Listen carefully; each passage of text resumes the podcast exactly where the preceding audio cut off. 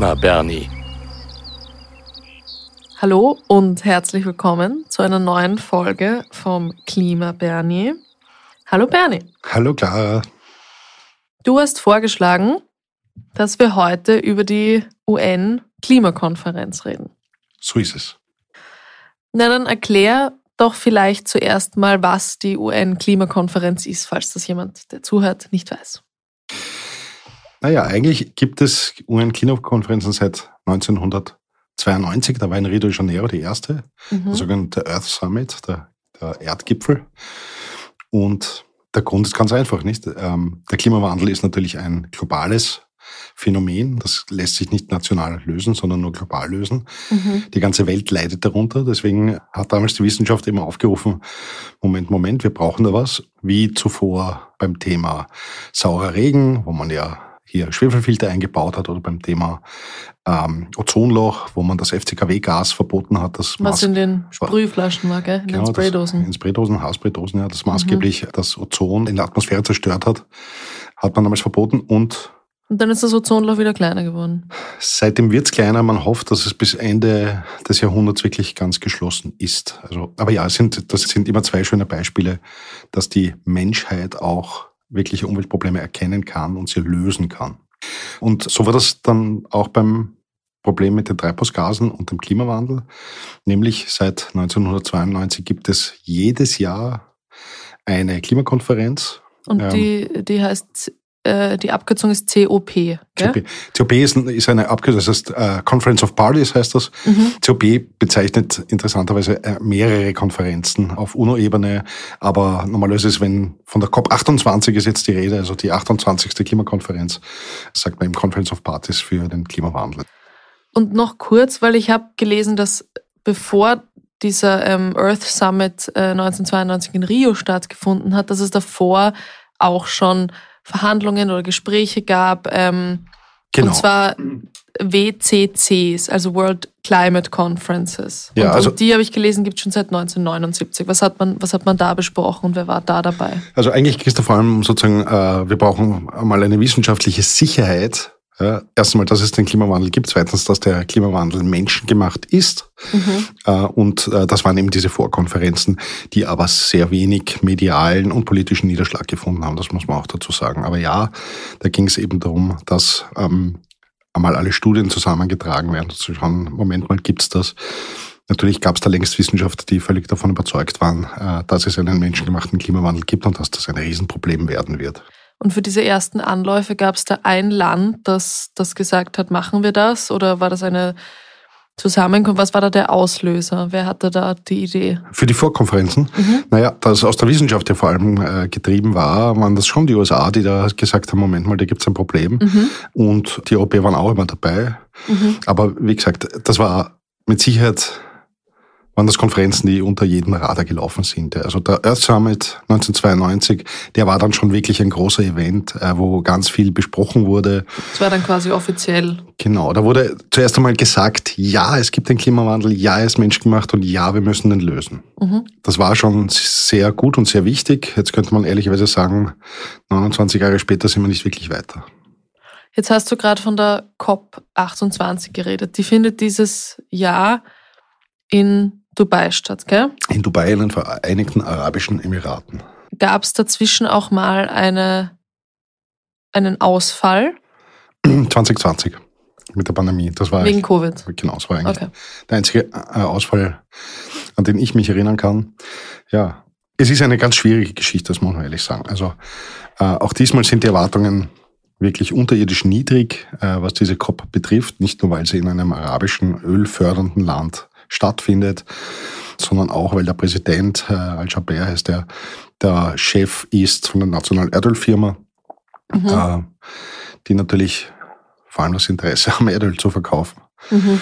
Also die Vorzeichen sind nicht die besten, das muss man ehrlich sagen. Ja, Das heißt, man befürchtet, dass dort wieder, die, wieder, die Maßnahmen niedrig angesetzt werden, damit. genau, wieder wenig passiert. Genau. Obwohl man muss dazu sagen, also in der, wie gesagt, 27-jährigen Geschichte, jetzt die 28 gab es aus meiner Sicht überhaupt nur zwei Klimakonferenzen, sagen wir mal drei Klimakonferenzen, die wirklich gut waren. Ja, das war eben die erste, 92 in Rio. Dann war die zweite war 1998 in Kyoto. Mhm. Und die dritte wäre gewesen 2015 in Paris. Ja. Bei Kyoto war das Interessante, dass noch in den 90er Jahren sich Japan, die USA und die Europäische Union verpflichtet hatten, in der Periode von 2008 bis 2012 im Durchschnitt CO2 zu reduzieren. Und zwar so in etwa Europa minus, glaube ich, 8, USA minus 7 und Japan minus 6 Prozent. An Emissionen. An Emissionen tatsächlich zu reduzieren, immer im Vergleich zu 1990. Das ist das Basisjahr für alles. Das heißt, ja. bei diesen Verhandlungen in Kyoto ging es mal um Industriestaaten. Genau. Ja, also nämlich vor allem nur die Industriestaaten. Naja, der Effekt war, die Europäer haben es zwar geschafft, ich glaube, da waren mhm. die einzigen, die es geschafft haben, die USA glaube ich nicht, die Japaner glaube ich auch nicht. Ähm, es war auch ein, unverbindliche, ein unverbindliches Abkommen. Das Spannende war für Österreich, wir haben es nicht geschafft und mussten, mussten daher Emissionszertifikate kaufen überall in der Welt. Und das hat uns etwa eine halbe Milliarde Euro gekostet. Also, weil immer die, die Sorge sozusagen jetzt Richtung 2030, das ist das neue große Zieldatum zum Erreichen von Klimazielen, gibt es immer die Geschichte, ob Österreich da möglicherweise 10 Milliarden Euro Strafe zahlen könnte. Ja. Ich meine, dazu können wir noch kommen. Ich glaube es nicht, aber also ich glaube nicht, dass wir es zahlen müssen, dass wir es schaffen, glaube ich auch nicht. Ja. Aber das ist wieder was anderes. Also das war Kyoto. Um da kurz noch, kurz noch einzuhaken, wie viel Prozent an globalen Emissionen hat Japan überhaupt? Weil das ist ja an sich kein großes Land. Und die haben ja eigentlich auch nur, also industriell gesehen, sind die ja auch erst eigentlich seit dem, seit der zweiten Hälfte vom 20. Jahrhundert irgendwie auf einem relativ modernen Stand. Ja, also ähm, Japaner, könnte man sagen, weil sie sehr viel Atomkraft haben, haben äh, nicht so viel. Es ist irgendwas deutlich unter 10 Prozent, mhm. ja, also irgendwas bei 3, 4, 5 Prozent oder so. Mhm. Ähm, ich habe es jetzt nicht im Kopf, ich weiß von den Europäern insgesamt, die haben nur mehr knapp unter 8 Prozent der weltweiten Emissionen. Okay, naja, im, im Vergleich ist es dann nicht so wenig. Ja, ja, und die Amerikaner sind bei 16, 17 Prozent so in etwa, ja, mhm. von den globalen Emissionen. Da schnalzen immer nur die Chinesen raus mit mit, mit ein bisschen unter 30 Prozent ja, der gesamten weltweiten Emissionen.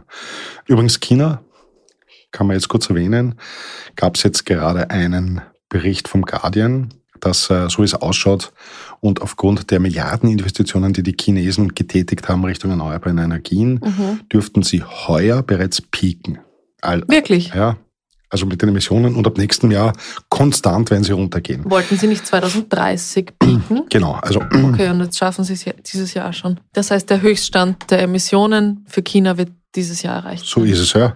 Dazu muss man wissen, Paris wie gesagt, die, das Pariser Klimaabkommen von 2015 war sicher der ähm, eigentlich große Durchbruch in den letzten Jahren bei Klimakonferenzen. Mhm. Die Franzosen haben irrsinnig gut gearbeitet, eineinhalb Jahre lang vor der Konferenz, um da ein Handlungs-, ein, ein gutes Ergebnis irgendwie liefern zu können. Das Ergebnis heißt ja letztlich nur, dass sich alle Staaten verpflichten, alles zu tun, damit die Erderwärmung deutlich unter zwei Grad und möglichst bei 1,5 Grad zum Stehen kommt. Wir wissen leider, dass wir derzeit eine Erwärmung haben von etwa 1,2 Grad bereits. In Österreich kann man fast rechnen, doppelt so viel, seit, also 2,4 Seit den letzten 150 Jahren, oder? Genau. Mhm. Also seit Beginn der industriellen Revolution, sagt man auch. Seitdem wir begonnen haben, fossile Brennstoffe aus der Erde zu buddeln und anzuzünden. Ja, und in Paris ist ausgemacht worden, auch äh, für die Chinesen, dass die noch weiter steigen dürfen mit ihren CO2-Emissionen, also von 2015 bis 2030 noch, noch 15 Jahre, und dann aber wirklich senken sollten. Und die Chinesen wollen bis 2060 klimaneutral sein. Und so wie das ausschaut, werden die das viel schneller erreichen, als wir glauben. Eben wegen Rekordinvestitionen, vor allem in Photovoltaik, aber auch in Wasserkraft, in Windkraft, in die haben Pumpspeicher, die haben wirklich alles mögliche. Also geben sich sehr viel Mühe, obwohl, das muss man natürlich auch ganz laut und deutlich sagen, sie nach wie vor irrsinnig viel Kohlekraftwerke bauen. Also mhm. der Großteil der Energieproduktion ist nach wie vor Kohle, aber das wird auch für die Chinesen immer teurer und immer unattraktiver. Aber ja, letztes Jahr, soweit ich das in Erinnerung habe, sind etwa pro Woche zwei Kohlekraftwerke genehmigt worden. Was, was Wahnsinn ist, ja. Ich meine, in, ja. China, in China, in den großen Städten, weiß das eh jeder, da kann man an einem schönen Tag oft nicht mehr die Sonne sehen oder den Himmel sehen, weil so viel Smog, Smog in der Luft ist. So, zurück zur Klimakonferenz. weil wir jetzt auch über verschiedene Länder gesprochen haben und verschiedene Staaten, wer verhandelt da eigentlich bei diesen Konferenzen? Ja, also alle. Also Vertragsparteien sind, glaube ich, 197, was natürlich spannend ist, weil auch die OPEC-Staaten, also auch die ölfördernden Staaten dabei sind und hier alles mittragen. Das Besondere an Klimakonferenzen oder das Besondere an UN-Konferenzen ist ja, dass das Ergebnis, ein Schlussdokument muss immer einstimmig sein, wobei das nicht heißt, dass alle dafür sein müssen, es soll nur niemand klar dagegen sein. Mhm. Also im Konsens muss das getroffen werden. Ja. Und das macht das Ganze natürlich wahnsinnig schwierig, weil ja, extrem schwierig. wie soll man einem Staat, der wirklich sehr gute, sehr viel Einnahmen hat, nur durch den Verkauf von fossilen Brennstoffen sagen, so, du hast zwar unglaublich viel Bodenschätze, hier noch immer, aber die wirst du nicht verkaufen dürfen. Und das ist das Schwierige, ja. Mhm. Und dafür sind wir relativ weit gekommen, aber in Wirklichkeit auch nicht sehr weit, könnte man auf der anderen Seite sagen, weil es ist noch in keinem Schlussdokument gestanden, das muss man nicht geben, in 1827 Klimakonferenz, noch keinem drin gestanden, wir müssen raus aus den fossilen Brennstoffen. Und zwar so schnell wie möglich. Stand noch nie drinnen.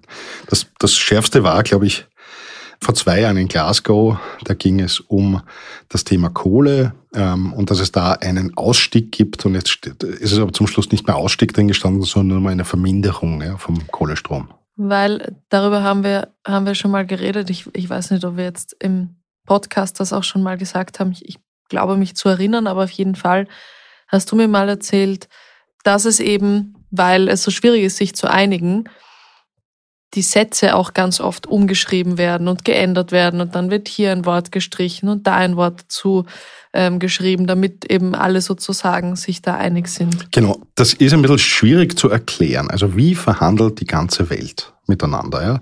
Dazu muss man zwei Sachen wissen. Das eine ist, Tatsächlich laufen Verhandlungen auf der Weltebene ungefähr so ab. Und die Staaten haben zwar immer eigene Ziele, jeder für sich, aber sie haben durchaus gemeinsame Interessen. Dass bei den Klimakonferenzen ganz konkret eigene Verhandlungsgruppen gebildet werden.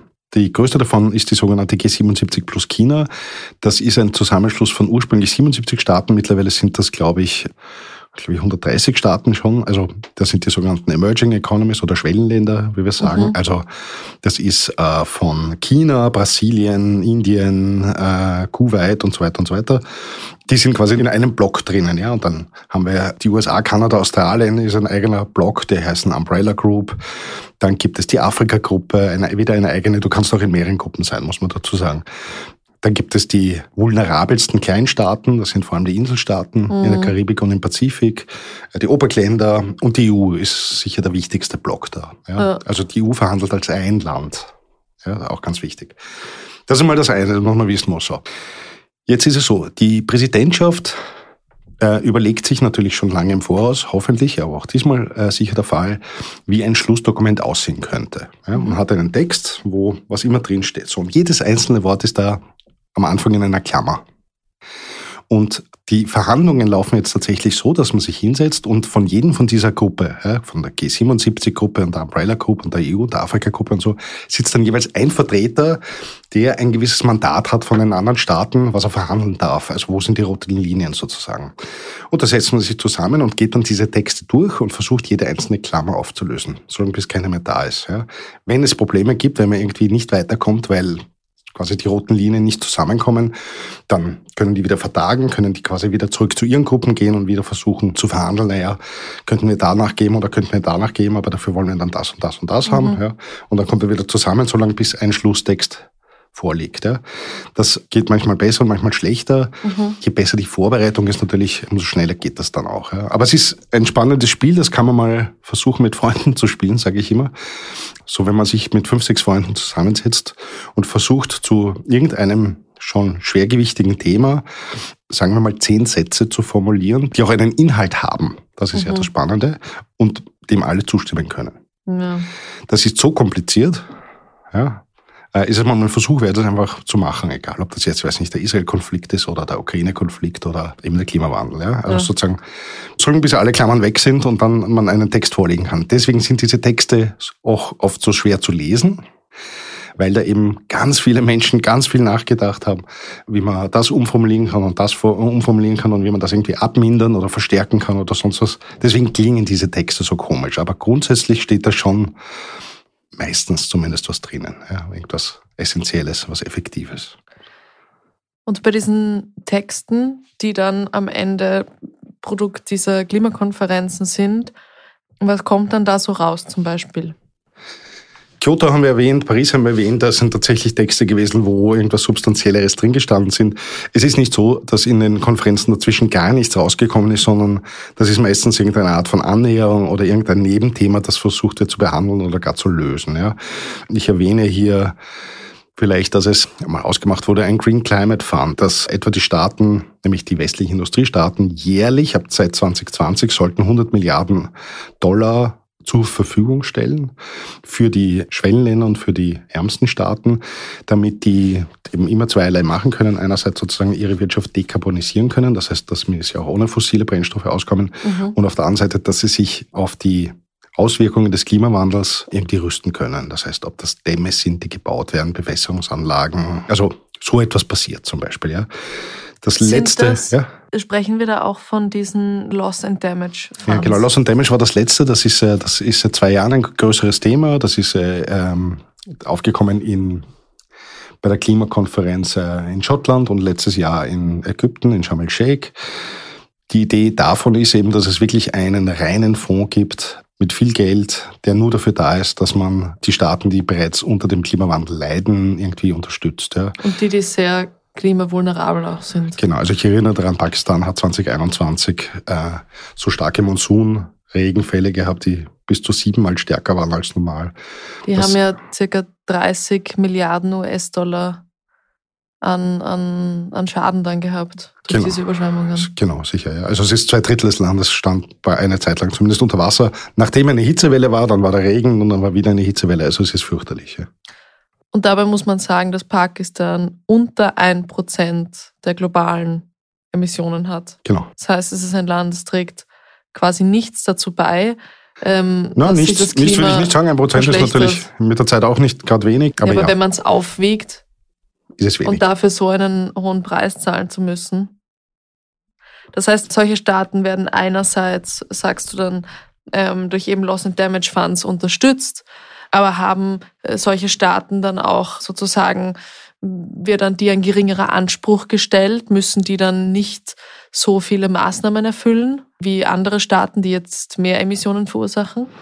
Also für die Schwellenländer gibt es derzeit überhaupt keine Ziele, außer dass wir alle aus den Fossilen irgendwann aussteigen wollen. Ja? Also, aber so wie es in der EU ist, sozusagen, dass wir relativ klare Ziele haben, die EU will ja als Gesamtheit bis 2050 komplett aus den Fossilen raus, also wirklich eine Null, Null Zero Emissions haben.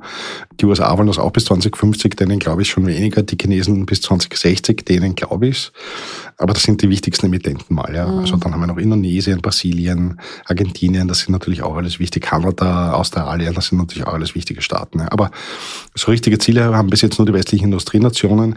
Die sind aber auch die, die diese, die, die Klimakrise verursachen. Ja, ja. Also als Land, wo ich eigentlich nie was emittiert habe und aber voll leide unter dem Klimawandel, weil Dürre, weil, ich weiß nicht, ähm, Starkwetterereignisse die ganze Zeit äh, über mich herfallen, ist natürlich der Wahnsinn. Also natürlich brauche ich Unterstützung. Ist das auch ein Thema in den Klimakonferenzen, dass wir versuchen, das Offshoring in, in diesen Ländern irgendwie zu unterbinden oder damit aufzuhören und, und, und uns die Ressourcen von dort zu holen? Tja, also ich glaube, Thema ist es, Thema ist es äh, immer und überall, aber, aber es ist ganz sicher, es ist kein zentrales Thema. Nein, mhm. äh, nein, nein. Hier geht es ganz viel um die Auswirkungen, die da sind, die politischen Möglichkeiten, die da sind und wie kriegt man unter einem Hut, ähm, dass, ich weiß nicht, von Tuvalu bis Saudi-Arabien sozusagen alle mit dem Ergebnis zufrieden sind. Ja. ja, gar nicht so einfach. Die Wahrheit ist, es geht natürlich gar nicht, sondern, sondern man akzeptiert sozusagen, dass bisher nur das herausgekommen ist, was herausgekommen ist. Vielleicht noch zu den Zielen heuer. Ja? Also genau, dieses Jahr COP28 in Dubai. Das Erste, was passieren wird, ist, ähm, das sind ein paar ganz spannende Sachen. Das Erste, was passiert, ist ein sogenannter Global Stock Take. Ja. Das ist, glaube ich, auch schon in Paris ausgemacht worden, äh, beziehungsweise in der Folgekonferenz, glaube ich, in Polen. Da geht es darum, dass man überhaupt einmal wirklich am Tisch legt, äh, welche Emissionen habe ich und woher kommen die. Mhm. Das ist der sogenannte Global Stock Take. Wir sind derzeit bei etwa 36,8 Milliarden Tonnen CO2, die jedes Jahr in die Atmosphäre geblasen werden. Weltweit. weltweit. Ja. 36,8 Milliarden ist eine ganz ordentliche Zahl, nur als Vergleich nicht. Wir Österreicher sind ein bisschen unter 80 Millionen Tonnen pro Jahr. Ist gar nicht so wenig. Ist gar nicht so wenig. Ja. Wir waren schon über, weit über 90. Wir haben jetzt angefangen, über die COP28 zu reden. Was sind, äh, du hast vorhin erwähnt, die Ziele. Was sind denn die Ziele also, für Dubai dieses Jahr? So richtig abzeichnen tut sich das erst. Ähm, das ist also ganz klar, das ist mir noch nicht, aber ein paar Sachen sind, wir schon ausge äh, sind mir schon aufgefallen in der Berichterstattung. Äh, das eine ist, was die erreichen wollen, ist äh, quasi das Commitment für eine Verdreifachung der Produktion der Stromproduktion aus erneuerbaren Energien bis 2030, ja, vom aktuellen Stand. Das wäre schon super und das läuft durchaus in diese Richtung. Ja. Dubai selber macht da ja groß mit. Dubai ist der erste Öl- und arabische Staat, der auch gesagt hat, sie wollen bis 2050 klimaneutral werden, was etwas verwunderlich ist, ja, also innerhalb der Arabischen Emirate, Dubai muss man so sagen, die Abu Dhabi schon nicht daneben, ja, die andere große Stadt aber hat auch damit zu tun, dass Dubai selber relativ wenig fossile Bodenschätze noch hat. Also ein bisschen Erdgas mhm. und ein bisschen mhm. Erdöl haben die noch. Ja. Ähm, aber die wollen ja jetzt Wasserstoff verkaufen und Solarenergie wollen sie ja auch verkaufen. Mhm. Äh, was beides natürlich nicht so leicht ist. Also grundsätzlich ja, die haben sehr viel Wüste, äh, sie haben kein Umweltverträgliches, äh, Umweltprüfverfahren, ob man das jetzt hinbauen kann oder nicht. Also das geht relativ schnell und die Dubaianer haben schon ein riesiges Photovoltaikfeld gebaut. Ja. Mhm. ja auch mit, mit diesem CSB, Concentrated Solar Power. Das ist da, wo man mit Spiegeln das Sonnenlicht fokussiert auf einem großen Turm. Auf dem Turm, in dem Turm drinnen ist entweder Öl oder sind Salze, die bei 800, 900 Grad sozusagen geschmolzen werden, wieder Wasser erhitzen, das Wasser durch Turbinen geht, wieder ein Strom erzeugt wird. Ja. Gerade die Türme haben, das, haben den Vorteil, dass selbst wenn die Sonne weg ist, also nach Sonnenuntergang, noch ähm, einige Stunden weiter Strom, Strom produziert werden kann. Mhm. Ja. Was die äh, auch machen, da, das, habe, das konnte ich mir im Frühjahr dieses Jahres schon anschauen, ähm, ist tatsächlich, dass sie mit dem Photovoltaikstrom Wasserstoff produzieren, in einer, also einfach mit einer Elektrolyse, Mhm. Wasser wird gespalten, H2O in H2 und O2. Ähm, das, der Wasserstoff wird abgesaugt in einen Tank und sobald die Sonne untergeht und kein Strom mehr produziert wird von der Photovoltaik, holen sie den Wasserstoff wieder und geben ihn in dem Fall nicht in einer Brennstoffzelle, weil so große gab es nicht, damals haben sie mir erklärt, sondern tatsächlich in einen Dieselmotor, was geht, und mit dem Dieselmotor tun sie Strom produzieren. Da hast du zwar irrsinnige Verluste, aber immerhin, du hast tatsächlich eine klimaneutrale Stromproduktion. Also das, das funktioniert. Das heißt, sagen. sie produzieren jetzt diesen erneuerbaren Strom und wollen den auch verkaufen. Glaubst du, dass es jetzt Dubai geworden ist? Ist das auch eine Art Imagepflege für, also, mhm. für sie, dass sie vielleicht auch besser ihre, ihre Erzeugnisse verkaufen können? Ja, also es ist, also ohnehin ist das ein bisschen eine, ein, ein bisschen Bauchweh habe ich sozusagen bei dieser Klimakonferenz, weil ich fürchte schon, dass, dass Dubai vor allem dazu verwendet, irgendwie für sich zu werben, ja, und mhm. was er nicht alles Tolles machen kann. Also wie ich im Frühjahr dort war, haben sie mir erzählt, ja, da gibt es die Idee und äh, vielleicht wird das eben in den nächsten drei, vier Wochen auch verkündet, dass äh, Dubai bis, will bis 2050 ein Drittel der weltweiten Wasserstoffproduktion sozusagen übernehmen, ja, mit all den Problemen, die du aber hast. Also Du hast gesagt, Strom erzeugen sie ja. Äh, den Strom können sie nicht nach Europa verkaufen, weil es gibt ja keine Leitungen bis dahin. Also die müssten ja riesig sein und so. Also das und wir haben können wir das nicht, ja nicht wieder äh, zurück, zurück umwandeln, oder? Den Wasserstoff. Genau, nein, beim Wasserstoff schaut schon ein bisschen anders aus. Also Wasserstoff kann man nicht in quasi bei 20 Grad herumschippern, weil das sehr viel Platz braucht, sehr viel Volumen braucht für relativ wenig Energie. Was man machen kann, ist es umwandeln, also zum Beispiel in Ammoniak, ja, das ist NH3, Ammoniak ist hochgiftig, also da braucht man wieder eigene Schiffe, die das irgendwie transportieren mhm. können. Mhm. Das müsste man dann anlanden. Und beim Anlanden müsste man überlegen, ob man dann quasi eine Cracking-Station wieder hat, die aus diesem Ammoniak wieder nur den Wasserstoff rausholen. Genau, ja, also die das wieder zurückverwandeln. Genau. Theoretisch super machbar, praktisch sehe ich es nicht. Mhm. Schauen wir mal, wie das wird. Ja. Aber das ist tatsächlich eine der großen Lösungen, die glaubt man jedenfalls für Mitte dieses Jahrhunderts, wie wir das Energiesystem einfach um defossilisieren können oder eben umstellen können von, von fossilen Brennstoffen auf nicht fossile Brennstoffe. Ja. Mhm. Wird spannend. Auch bei der Frage sozusagen, was, wie können da die anderen Staaten helfen? Ähm, Europa weiß zum Beispiel, dass wir den Großteil unserer, unserer Volkswirtschaften tatsächlich selber mit erneuerbaren Energien versorgen werden können. Das geht sich aus. Was wir sicher nicht schaffen, ist die Industrie dazu ebenfalls mit Erneuerbar, also mit, ähm, mhm. mit Windstrom und, und Photovoltaikstrom zu versorgen. Weil's, weil die Industrie zu viel genau, Energie braucht. Genau, mhm. also so ein, so, solche Kraftwerke oder einfach Industrieanlagen, die brauchen teilweise wirklich wahnsinnig viel Energie. Ist auch der Grund, warum die billigeres Gas haben, billigeren Strom haben als wir Haushaltskunden.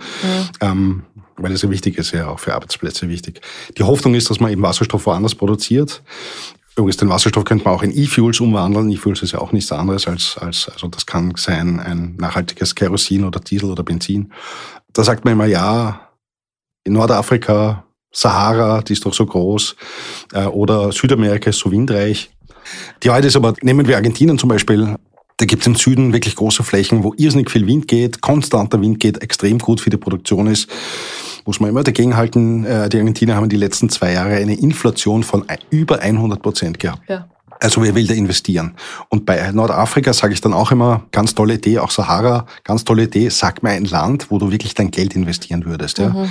Wo dann nicht irgendwie ein Putsch stattfindet und der nächste Diktator sagt, fein, was ihr da gebaut habt, aber das gehört jetzt alles mir. Ja. Ja, und ihr könnt es sehr teuer kaufen, wenn ihr wollt, oder ich verkaufe euch sozusagen die, die Energie, den Wasserstoff, was immer dort produziert wird, sehr teuer. Und die alten Verträge sind für mich nichtig. Das, ist ein, das bleibt ein großes Problem. Ja.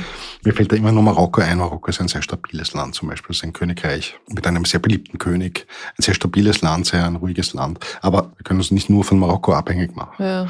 Also das sind sehr viele ungelöste Probleme. Da hoffen wir natürlich, dass die Industrieunternehmen hier bessere Ideen haben, äh, dass, dass, wie man das irgendwie lösen kann.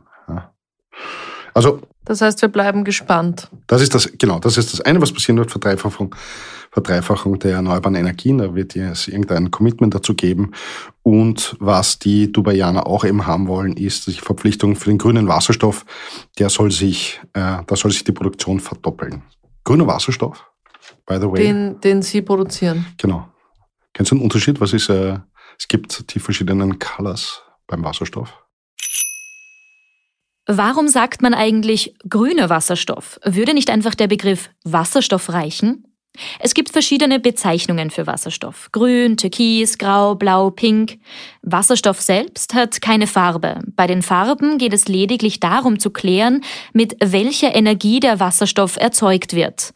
Der grüne Wasserstoff wird klimaneutral hergestellt. Man nennt ihn auch sauberen Wasserstoff. Er ist aber auch der teuerste.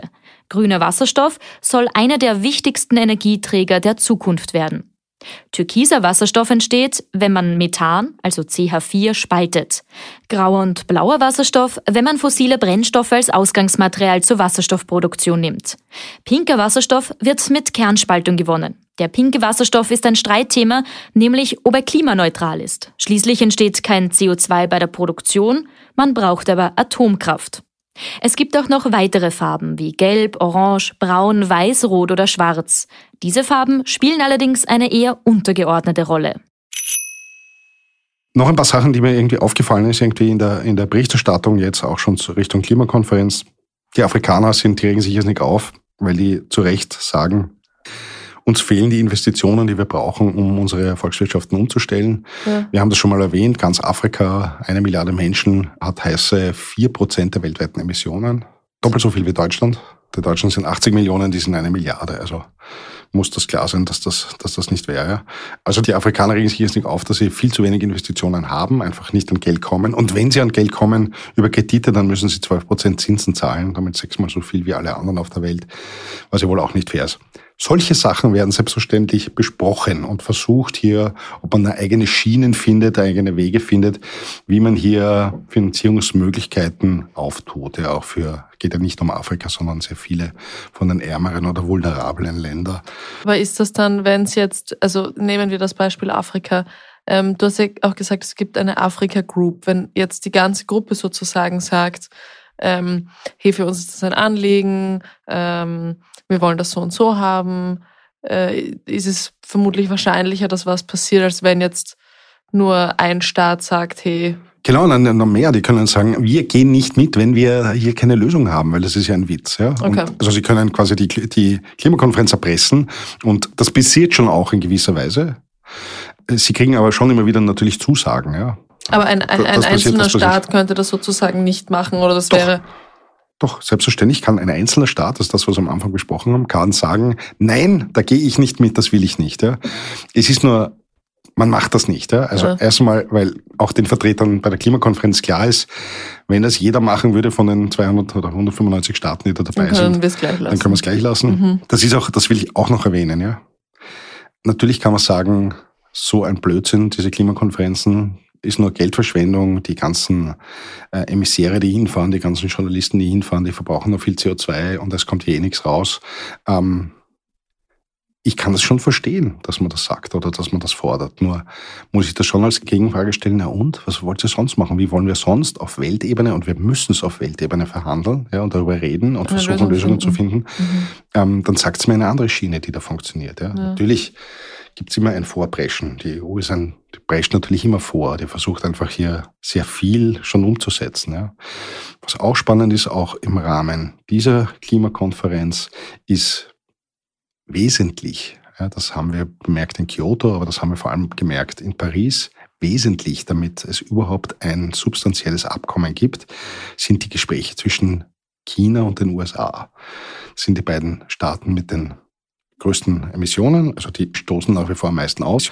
Und da ist es natürlich ganz wichtig, ähm, wenn die Wege finden, Lösungen finden, dann schaut das ganz gut aus. Ja, ich kann jetzt bei diesem Klimapodcast noch nicht sagen, ob die substanzielle Abkommen schon für sich getroffen haben. Ich weiß, dass es sehr viel Gespräche im Vorfeld gab. Der John Kerry ist der Klimabeauftragte der US-Regierung. Von den Chinesen gibt es einen eigenen äh, Botschafter, der nur dafür da ist. Und wenn dieser Podcast erscheint, müsste sich der amerikanische Präsident und der chinesische Präsident bereits getroffen haben. Ich kann es noch nicht vorwegnehmen, ob da was rauskommt, aber die Geschichte hat uns gezeigt von den Klimakonferenzen, damit es substanzielle Abkommen gibt, braucht es eine Einigung zwischen China und den USA. Und das schaut nicht so schlecht aus. Na, dann bleiben wir gespannt, was sich bei dieser Klimakonferenz 2023 in Dubai tut. So ist es. Übrigens, die Europäer, die kommen auch nicht ganz mit leerem Gepäck dorthin, muss man auch dazu sagen. Nicht nur, dass wir eben, wie gesagt, unsere Klimavorgaben einhalten werden, so wie es ausschaut, die 2030er, wollen wir etwa die Hälfte nur mehr der Emissionen haben von 1990, haben wir jetzt gerade diese Nature Restoration Initiative äh, gehabt. Also wir haben ein eigenes Gesetz sozusagen für die Renaturierung in Europa. Äh, Geht es darum, will ich da jetzt nicht groß auswälzen, aber äh, die Böden, die Vögel, die Arten, die Bäume, die Pflanzen, die sind wirklich in einem teilweise sehr schlechten Zustand in Europa, einfach durch den Raubbau des Menschen. Mhm. Und ähm, es ist jetzt wirklich ein Abkommen hier getroffen worden. Ist noch die Frage, wie das national umgesetzt wird, aber das tatsächlich die Idee hat, bis 2050 90 Prozent aller schlechten Böden wiederherzustellen, also wirklich eine wirkliche Renaturierung in Europa stattfindet. Und die Europäer sind nicht nur die preschen nicht nur vor, sondern sind für sehr viele Staaten auch Vorbild bei dem, was wir da tun. Und das ist, finde ich mal, was sehr Positives. Ja, die Klimakonferenz beginnt Ende November und geht bis zum 12. Dezember. Ich werde tatsächlich in der zweiten Woche dabei sein. Also von 7. bis 14. bin ich in Dubai. Äh, bis 14. deswegen, weil es äh, selten ist, dass die Konferenz am letzten Tag, also sprich am 12. aufhört, sondern da hält man dann symbolisch alle Uhren an tut man eh nicht mehr, aber man sagt, man hält symbolisch alle Uhren an und verhandelt so lange weiter, bis irgendein Ergebnis, bis ein substanzielles Ergebnis da ist. Ja, wie soll ich sagen, ehrlicherweise war es bei 26 Klimakonferenz bis jetzt, wo kein substanzielles Ergebnis am Ende da war. Aber wir wissen es nicht, ja. Wir können es nicht wissen, hoffen wir. Die Hoffnung und lebt. Ich bin schon gespannt, was du dann erzählst, Bernie. Gut, liebe Clara, das war's. Danke das fürs war's Zuhören. Für heute. Danke fürs Zuhören. Bis zur nächsten Folge. Ciao. Das war's für heute vom Klima Bernie mit mir, Clara Sautner und Bernie Bernhard Gaul. Danke auch der klugen Stimme aus dem Off, Caroline Bartosch. Wenn euch der Podcast gefallen hat, abonniert uns auch auf Apple Podcasts oder Spotify. Vor allem aber erzählt euren Freunden von uns. Klima Bernie ist ein Podcast des Kurier, Ton und Schnitt von Dominik Kanzian, produziert von Elias Nadmesnik.